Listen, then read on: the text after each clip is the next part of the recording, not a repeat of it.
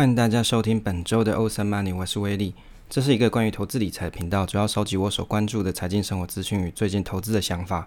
如果你跟我一样喜欢关于投资理财主题，可以听听看我的看法，也许会有相同的心得或体悟。那喜欢分享内容的话，可以订阅频道与 FB 留言。那赖社群中也有许多专业的朋友可以一起讨论。那如果你想看节目文稿的朋友，可以直接按 FB 按赞订阅。那文章有发布的时候就会收到通知。那我们的 FB 社团呢是 PTT 上班族五五六六群组。那 FB 专业的话是 w i l l Investment。那目前频道是一周更新一次，通常是礼拜五或是礼拜六上传。那我的学习就是我的分享。节目的架构呢，目前修改为一段。那先前是有分第一段闲聊投资话题与第二段主题的部分。那第三季的的第七集开始改成一段，那可能是分享闲聊投资话题的，或是我的研究主题。那最后是朋友的问题与回复。那空档处的话，会分享喜欢的歌曲或影集，或是资讯推广。那如果你喜欢这个节目的话，可以在 Apple Podcast 上推个新，让更多人可以发现这个频道哦。现在时间是二零二零年的十一月二十六号下午八点。那今天我们介绍的内容是抓出五年赚一百 percent 上涨股的这本书的读书心得。那跟大家分享一下我阅读了这本书的一些心得跟想法。好，那今天是礼拜四，啊本来是礼拜五要录音，然后突然发现礼拜五晚上有同事聚餐了，所以就改成礼拜四那个来录音。那从这一季的第七集开始，我想说把时间调整一下，因为我每次录音的时间好像都不知不觉，其实我没有刻意，就是录到一个小时左右。事实上我没有想要录这么久，但是因为节目的内容，因为我准备的资料的内容可能常常都是超过一个小时，我想说把时间浓缩一点。那而且现在有。蛮多不错频道，也欢迎大家可以去听听听看。有一些不错的 podcast，我也会邀请到我们的 Awesome Money 的这个呃赖社群中，那跟大家做一起做互动跟讨论，那可能会更加有趣吧。我觉得如果是只是一个自己自己经营社群，或是自己做自己投资的讨论，可能会比较无聊一点。所以我也会找一些不错的 podcast 或是部落格的朋友一起到我们的这个赖社群中一起互动，那也许会更有一些火花可以出来。那除了今天的这个主题的部分外，那啊结尾的部分会回答一下之前我们 Awesome Money 这个有做一个投资新手的这个问题问卷，那大概有几个问题，我想说直接回复一下。那当然这部分我就不写稿了，我就是直接很单纯的讲我自己的心得跟想法给大家做参考。好，那接着介绍我们今天的这个内容。那这本书呢是乐金文化的证书了，那就感谢这个乐金文化。那这本书呢它的全名是叫做。我用三图表抓五年赚一百%上涨股的读书心得上，那事实上我不是会每本人家送书我都会做读书心得，那可能是这个书的内容我真的还蛮有兴趣，我也看了，而且有一些感悟的话，那我才会去做这个读书心得，因为等于说这本书的精华，我透过这个读书心得的制作跟啊编写的过程，我就把这一本书的精华给留下来了。那至于书的本身，我可能就会送人了。好，那这本书它的。名字呢？刚才介绍完了。那因为我本身有做这个价值投资，那也对这个题材有兴趣，所以我就先挑了这本书来看。那作者是陈启祥先生，是一九七五年出生啊。那那他有这个粉丝专业修正式价值投资。那主要的投资心法是利用直化分析的方式去判断公司的景气循环位阶，那寻找对公司有利的进场点与机会。那在股市中，他也有十五年经验。那曾经在药厂工作过，那靠这个价值投资累积千万。哦，这听起来蛮厉害了。不过，如果你真的选对一个不错的价值投资的标的，我相信累积千万是有机会的。那这本书呢，是读书心得第一部分啦。那我的规划是想分分成上下两集，先读前面三章。那大概会把自己觉得心得与个人观点部分整理一下。当然，比较精彩的内容细节啊，请大家可以去买这本书来看，或者是去找这本书来看。好，那第一章的部分，它是提到说为什么选择这个。踏上价值投资之路哦，这个价这个价值投资啊，这个很多人都会讲。事实上，价值投资啊，它是一个我自己是觉得是一个蛮有趣的方式，就有点像是我们在寻找一个璞玉，就是在大家都还没有发现的时候啊，悄悄把这个价值的标的入袋，那期望的说有一天它可以成为耀眼的明日之星的。那作者他描述说，为什么他要选择这个价值投资之路了？那个人我是觉得这个章节比较有趣的地方是在于说，他买基金的部分。他说啊，这个买基金看起来账面有二十 percent 的获利哦，但是哦，他扣了一些银行的手续费跟保管费之后，这个获利只剩下十五 percent，也就是说，这个获利被吃了四分之一。这点实在其实是蛮有趣的。我一直以为大家都知道说，其实基金的内扣费用很高啊，尤其是现在是 ETF 很盛行的时代啊，有一大堆 ETF 可以选，应该会选择买银行或是投信发行的基金，算是比较少数的人啊。当然，如果你配合一些基金公司的手续费减免的优惠啊，倒是可以考虑一下。像是那个政府在十月份的时候有推一个积富通的好想退嘛，像这种手续费零元的时候，你倒是可以考虑买一下。那这个作者他有提到说，短线投资啊，他早年的时候是做短线投资，那比如说像是期货这些，他常常要盯盘，然后会觉得影响到生活。那使用杠杆放大这个获利啊，也是放大亏损。所以专注于盘市，他就忘记了这个投资的本质了。我觉得这段文字啊，他描述的不错。很多朋友喜欢赚这个快钱啊，会考虑做期货或是做借钱投资的方式。当然，工具无好坏，而是在于说你可不可以善用。但善用的前提是你自己的心要可以负担这样的这样子的投资啊，因为。当开了这种杠杆啊，或者是或者是这个借贷之后啊，投资上会放大亏损或是放大获利，但是你心里的压力会变得很大。在做操作的时候，很容易因为自己的情绪就影响判断。那在金钱面前，其实人的情绪总是真实的表露无遗，然后亏了又怨自己，再借钱再开杠杆，然后期望可以去弥补失去的一切，但是人忘记了，其实他失去的是自己投资的初心了。当然，这个短线波段一定有高手可以善用得当啊，但是需要经过无数次的这种市场高低起伏去锻炼自己的心境跟经验，才能游刃有余的在股海之中。但作者最后他是选择这个价值投资这个路哦。这个投资是什么？他提到这个格拉汉说的话很好：股市是短期是投票的机器，长期来说是企业的体重计。长期能为股东啊赚到这个实际报酬的公司，实际拉长时间来看，才会看到真正的价值。那投资原始的本质本来就是应该很单纯，用股东的身份去看这间公司能够创造多少价值。那我个人认为啊，所谓的价值投资的真谛啊，不在于说一个公司过去创造多少的价值，而在于说未来这个公司能创造多少价值。那如果用这个逻辑啊，跟思维去看公司的基本面，就会比较符合投资的逻辑。也就是说，你如果只是去看公司过去它已经创造多少东西啊，那些都是过去的这些财报数据啊。但是真正的公司的价值是在于未来，所以你应该要去想说未来这个公司它还可以带来多少的价值，那你去做投资的时候才比较容易会有预期的报酬。那我觉得这个书上引导这个方式啊，其实还不错。就是你在做投资公司啊，就是投资这些股票啊，或是你在寻找标的的时候，可以去学一下 How Marx 的第二层思考，就是 Thinking Twice。那这个公司的产业啊，在市场周期是处于什么阶段？那经营上是不是有敌人？未来有什么发展啊？那这些可能会远比你单纯关注投资，就短期的这个股价的涨跌来的有意思，而且可能获得报酬率更多啊。那有朋友就是问说，诶，那我看这公司年报到底要怎么看啊？比如说你在看公司年报的时候，它在第五章里面就会去提到公司的一些长期发展跟短期发展，那有利跟不利的这些事情，公司也会揭露在上面。那当然。我有看过比较混的公司，他是会去抄别人的啦。但是我相信，那如果你遇到这种情况，那你不如你还是看一下吧。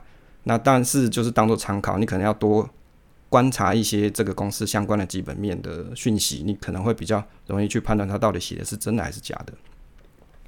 好，那关于第二部分哦，书本的这个第一章的第二部分，他提到修正式的价值投资啊。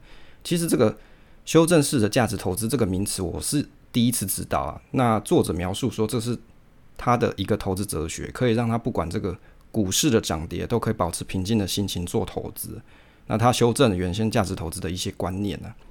好，那我们看一下说他就是听一下说他是修正了什么。第一段是他是讲说修正持股的周期。那作者是认为说不不是是不是长期投资其实不是很重要，他不会有一个时间上设定说认为这个股票要持有多少。啊，是多久了？那重点是这个价值是不是可以充分的反映在股价上？那传统的价值投资啊，会有很多对于公司过去财报或是经营状况的一些条件限制。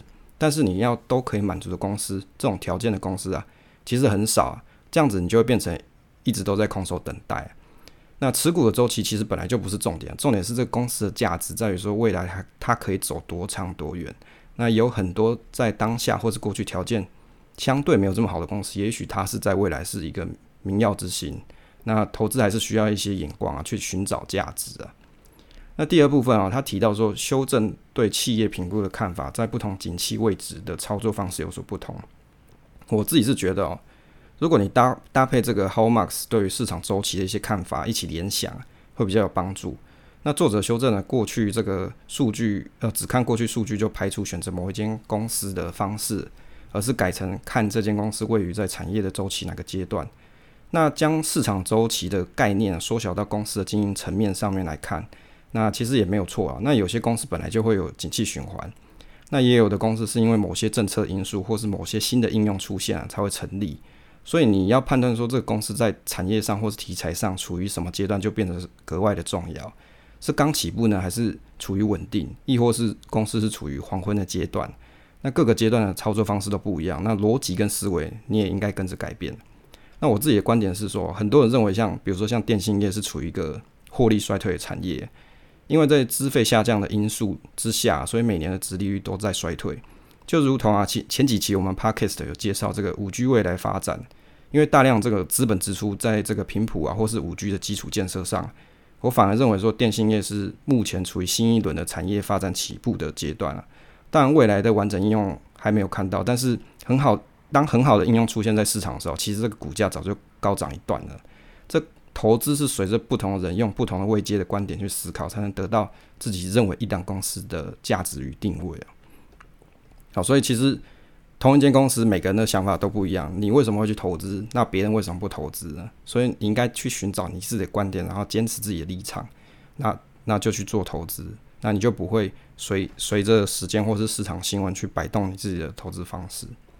那第二章的部分啊，是关于这个收集初始股票清单啊，哦，就是这本书的第二章啊。那这本这个第二章呢，它是主要是作者去。列出一些量化筛选股票的方式。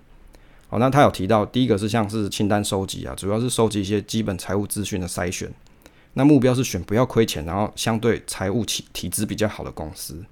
那当然，你如果在选好选好公司的时候，你可能都会先去看一下这些基本的财报资讯，你才会认为它是一个好公司，值得去选嘛。那第二个就是认识清单的公司。其实这个地方只是在讲说，了解清单上公司有在做什么。哦，那当然，你买这东西，你当然要先了解一下这公司在干嘛，而不是你根本不知道它干嘛，然后你就在买了嘛。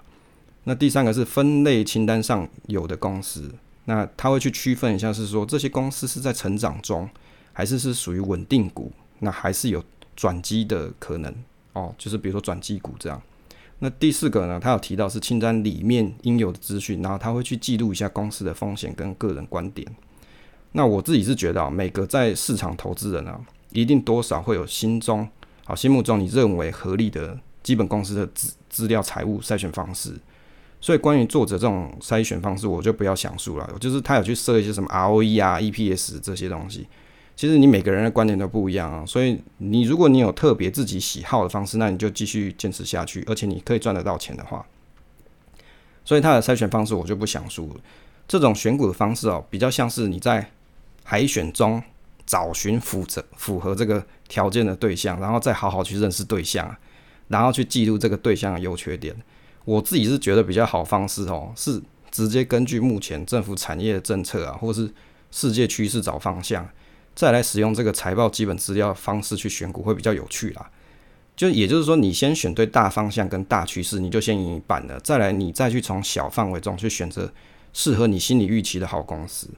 那这样的好处是，当一个大方向的产业啊，产业才要刚要兴起的时候，相关的公司不是处于产业刚起步，就是处于产业转型中啊，那自然清单上的这个公司的那个内容啊，就会比较容易判断，就是它是属于成长中，还是稳定中，还是转机中。那举例来说，像是五 G 相关产业这个概念股，在前几期有介绍过一些关于基础建设的这个天线公司，因为有工研院合作关系啊，那自然在台湾五 G 发展上的地图就不会少了他们。那即使是目前不太赚钱啊，或者是有赚钱还没到营收爆发，但是未来的前景就可期。不过作者他有提到有关于买点的选择是不错，比较安全的做法是在企业的生命周期的初始阶段小量买入。当然也有可能是短期营收看好了，但是因为早期啊，就是你早期就已经购买，对后面爆股会增加很多信心。那盖新厂或是扩厂的时候。也会有比较大的这个资本支出，那当然也有可能营收会走走平啊，或者是获利下降的情形。那这种情况的时候，通常也是一个不错的买点了。那我觉得啊，这个这一段话描述的不错，就有点像是我自己去建的一个五 G 的 ETF 的概念，蛮接近的。就是啊，如果有在社团朋友，应该看得到我有去建一个五 G 概念的 ETF，就是基础建设相关的，不是手机那一块的，是基础建设相关。那我觉得投资啊，应该要把这个眼光看远一点。但是通常公司在就是它的生命刚开始，或是产业初期的阶段，往往都是投资人最难熬的阶段，因为不知道未来的前景是不是跟自己想象的一样好，或者是不如预期啊，反而导致套牢都有可能。但是重点是在于这个财务体质比较好公司啊，通常比较比较有机会去撑过艰难的阶段。那至于这个财务的评估，大家都各自有见解啦。那我个人的判断方式是，体质比较差，或是持续在亏钱公司，但是未来前景看好，还是有机会成为转机股。那如果体质比较好，而且未来前景看好，那它比较容易成为一个稳定股啊。那在产业就是成长初级的公司啊，比较需要持续关注公司的营收状况是不是在轨道上，甚至你也不用开始买啊，你也可以像我一样搞一个这个自主的 ETF，然后持续的关注这个绩效。例如说五 G 发展的政策，这个这个政府的频谱它都标了二十年的租约，那你不如花个半年去观察一下你自己组的这个 ETF 是不是啊，是不是适合入场也无妨嘛。那营收稳定的公司啊，往往都是市场的龙头公司啊，不太容易有一些大幅的营营收波动。就像这个作者他有提到，啊他的筛选方式，他是判断是，比如说波动在二十 percent，营收的波动在二十 percent 内，或者是 EPS 的变化在二至三元内，这些都是一个简单的判断方式。我个人是觉得比较好的判断方式，还有包括比如说像股息啊，或是配发的稳定度，也是一个好方法。至少这个营收稳定，才能长期的配发股息。那转机类型的公司啊，作者是觉得说公司常常会有五十 percent 到一百 percent 的涨幅，但是也有高风险，就有点像买乐透的概念。他觉得这个对资产的这个成长没有多大的帮助啊。关于这部分的心得，我自己是觉得啊，体质比较差这个公司啊，营收亏钱的公司，的确是可以先放入到早期的这个观察名单里面去观察。但是投资是动态的方式，如果公司慢慢步上轨道，你倒是可以慢慢加加码嘛，你可以慢慢买嘛。分批进行永远都是最安全的方法之一。好，那如果一直都没起色，顶多你就是买很少或是没买，所以就对你的这个 portfolio 是无伤大雅了。那观察这个股票的名单啊，个人觉得有投资的朋友，其实你都可以做一个。就是这本书里面有讲，作者他讲说，你可以去建一个你自己的观察股票名单。那我觉得大家都可以建一个你自己的一个名单。那把你的兴趣，就是你自己有兴趣或是观察看好的。产业啊，都把它放进来，并且长期去追踪这些公司。那如果有适合布局的时候，就可以做购买。如果你平常都没有观察，那有好机会你也不会知道啊，对不对？那机会只留给有准备好的人。第三章的部分啊，是提到这个用量化跟值化去选出持股备选名单。那关于这个量化海选哦，关于这个章节，我觉得作者有讲到盲点啊，就是一堆人喜欢用量化分析去设定一堆条件，然后做海选标的。但是这个结果的想象啊，通常不如预期，因为筛选只是去选择过去绩效很好，但是不代表未来一样可以很好哦。那过去的绩效只是用来判断公司的体质状况，但是投资还是要看未来前景的。例如说，这公司的资本支出啊这些方向，那他有提到几个情况是公司的经营风险，比如说像有大客户转单啊，或是产业中出现破坏者，或是整个产业被取代。那我是把它。因为他提了大概有三点吧，那我浓缩成两点。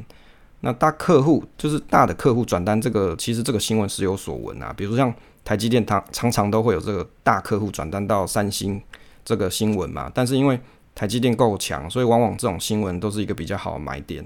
股价一波下跌，反而有便宜可以捡。哎，不相信你自己回测看看，是不是新闻这种出现的时候，通常都是好买点。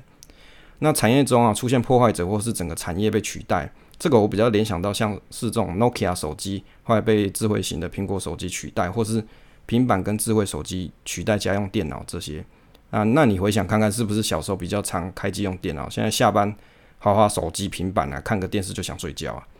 例如像现在这个电动车越来越普及，也许未来油车的市场慢慢就会被变成消失啊，变成完全由电动车为主的市况。那这时候这个油车相关的产业链有可能就被取代。当然看得出来，车厂都很努力的在做转型，做电动车。好，那我是百分之一百支持做电动车。为什么？因为我家这附近呢，常常都会有那种起改管的这种欧多拜的这个嗯加音呐哦，就是那个那个就是晚上要时不时就那边骑摩托车又骑很快，吵得要死。所以哦，如果以后都大家都骑电动车，应该就不会有这种问题。你总不会很无聊骑一台狗狗肉，然后你要改管不不不这样子吧？这实在是应该没这么好笑吧？好，再来一个比较新的产业，就是像 Starlink 公司，它是透过低轨道的卫星去布局全球的网络。那如果说这个商业模式可以运转到价格低廉啊，到时候有可能会影响到现有的这个通讯网络世界，变成说这个世界不再有秘密，就没有什么网络城墙啦。就就是你那些中国人，你你也不需要翻墙，你就去偷偷搞一个小耳朵，你可能就可以连到自由世界的网络，这样就很很 happy 的嘛。那至于很多这种 VPN 的公司啊，或者是电信营运营运商啊，都可能会受到这种新科技的影响，但是反而是这种低轨道的通讯卫星相关的公司产业链会不断的发展。那太空的科技相关产业链也是一样哦，就是会蓬勃发展。所以当新的科技出现的时候，你就会发现有一群。公司它会冒起来，有一群公司它会衰衰败下去。那如果这些公司它衰败的过程，它没有寻找一个很好的这个切入点或是转换点的话，它就会被这个市场淘汰。哦，所以在做价值投资的时候，你必须要也要去关注到这些产业的变化。那是不是这个产业会消失，或者是它是会被某个产业取代？那好的公司呢，它会去尽快的去转换它的在这个市场里面的角色跟定位。好，那关于这一章啊的第二个部分，它是讲说寻找真实的价值。这个股票真实的价值要怎么估算啊？作者他有整理一套方式去做计算。他提到一般的企业的估值是用 EPS 去乘以本益比啦。那我觉得这一段是比较属于重点的地方，因为每个人对于股票的价值评估的方式都不一样。那你当然也可以参考一下这个作者的估价方式啊。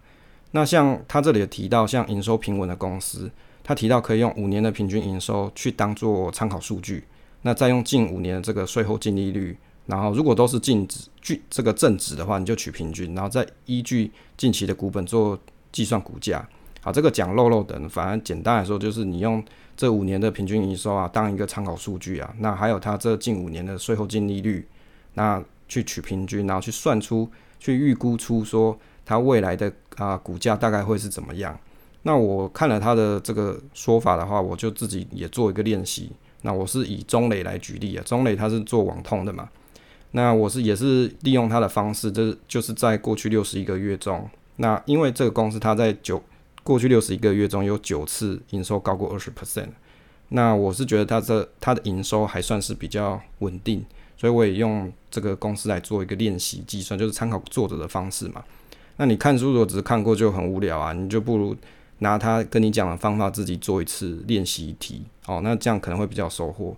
那以像中磊来说，它的股本啊，过去五年平均是二十四点五亿，那过去五年平均的税后净利率是三点三六 percent，那五年的平均毛利率是十四点二四 percent。好，这个不用背了，反正就是我一个计算嘛。那过去五年平均的营收是三百五十一亿，那算一下的话，它这个我们如果照它的方式去算出。这个价值的话，它大概是在七十四点五元左右是比较好的建仓点，大概是在七十四点五，就是你用过去的这个营收来去做计算。那第二个是营收逐年成长的公司，它有提到说，它会使用六个月的营收平均成长率跟十二个月的年营收平长成呃年营收成长率去做计算，然后用比较低的那个数值去把过去十二个月的营收乘上较低的成长率之后，你就可以去得到一个。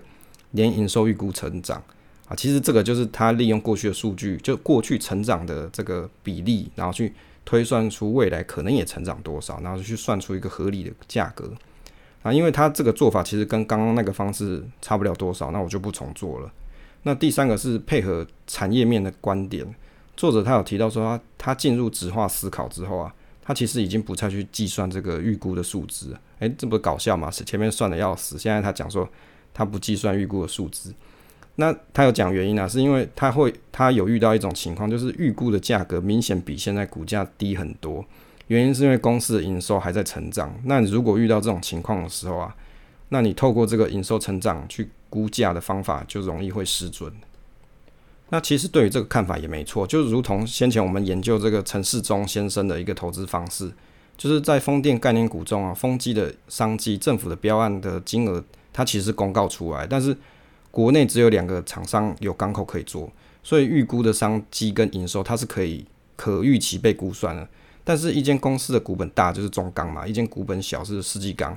如果你透过传统的这种营收成长率去预估营收，那你真的很难去预估未来股价。反而，如果你关注这个题材或是产业未来会有多少的营运商机，那反而是一个重点。那也就是直化分析的部分了。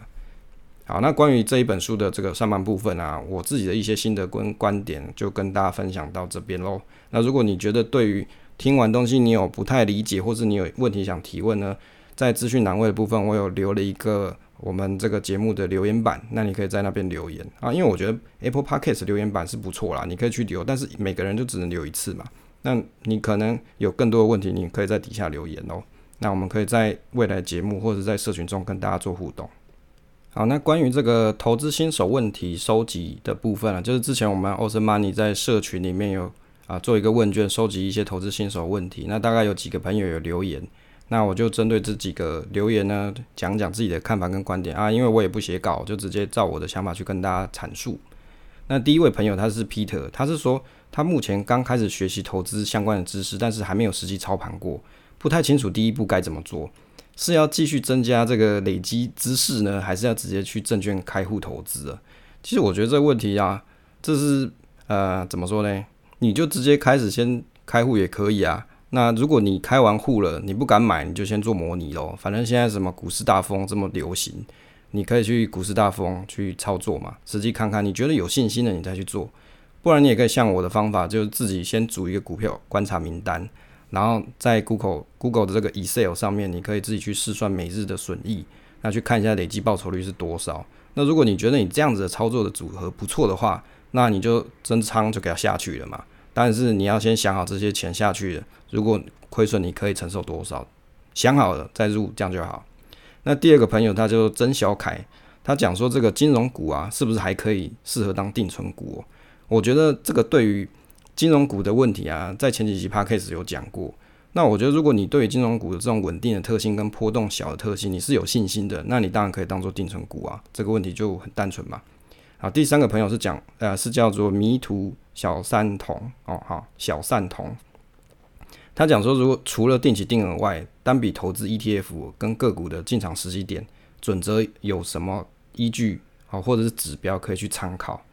那他感谢一下，说有整理很多资料啊啊，反正我是觉得这些网站的资料，就是我的部落格资料，如果对大家有帮助，我是觉得蛮好。他说，反正定期定额外，那这个单笔投资 ETF，那如果说个股的这个进场时间点有什么准则可以参考啊？其实这个问题问得很好。如果你是定期定额啊，你就不要再 care 说啊，我今天订扣时间到了，然后多了零点五元，然后我应该要不要继续给他订扣，还是停扣？那下一次。订扣的时候，你就说啊，我现在扣到高点，我就觉得这是叫庸人自扰啊。如果你已经定期定额订扣了，那你就给他自己扣吧，你就是真的不要理他，就定期定额订扣就好，不要再去着眼哦。我这个一个小小的时间多了零点五元，明天少了零点五元，然后在那边 K 了半天。做投资你还是要广阔广阔的这个胸襟嘛，哦，不要这样子想。那至于说个股的这个进场时间点，这个学问就大了。因为每个人对一档股票这个价值的预估不一样，你一定会预估了这一档这一档公司你为什么要去持有的原因。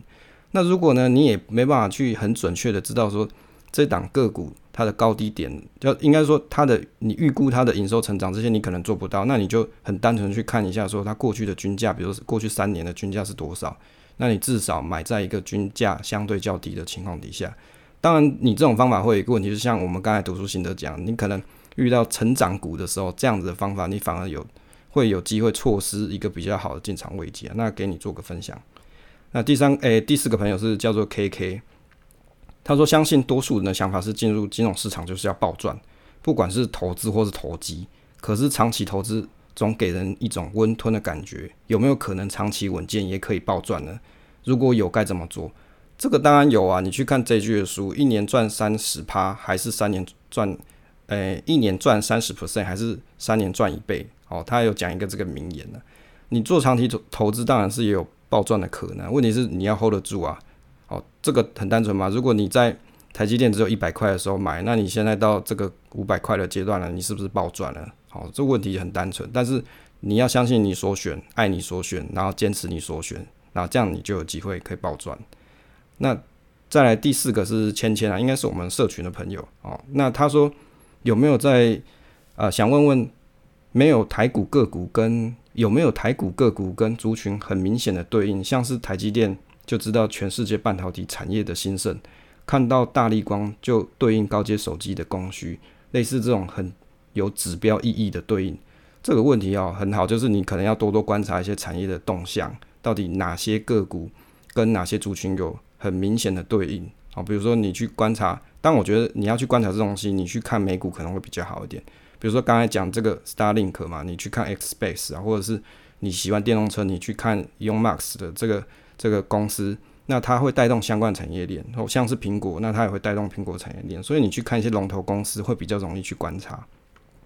那再来这一位是年轻工程师，他说：“请问这除了赚钱跟股票投资之类的，还有没有什么方式可以提高存款？”有啊，你就认真上班就可以提高存款啊。这个问题很单纯嘛，不然就是多接一些。这个打工的部分嘛，那再来一位朋友是叫做 Cindy，他说想了解存股跟基金，好吧，我们这个 Podcast 节目也开了这么久了，这个都第三季了，存股跟基金我们前面谈了很多，欢迎可以去看一下前面的节目跟内容，好吧，那关于这个啊投资新手的问题收集区就回应到这边喽。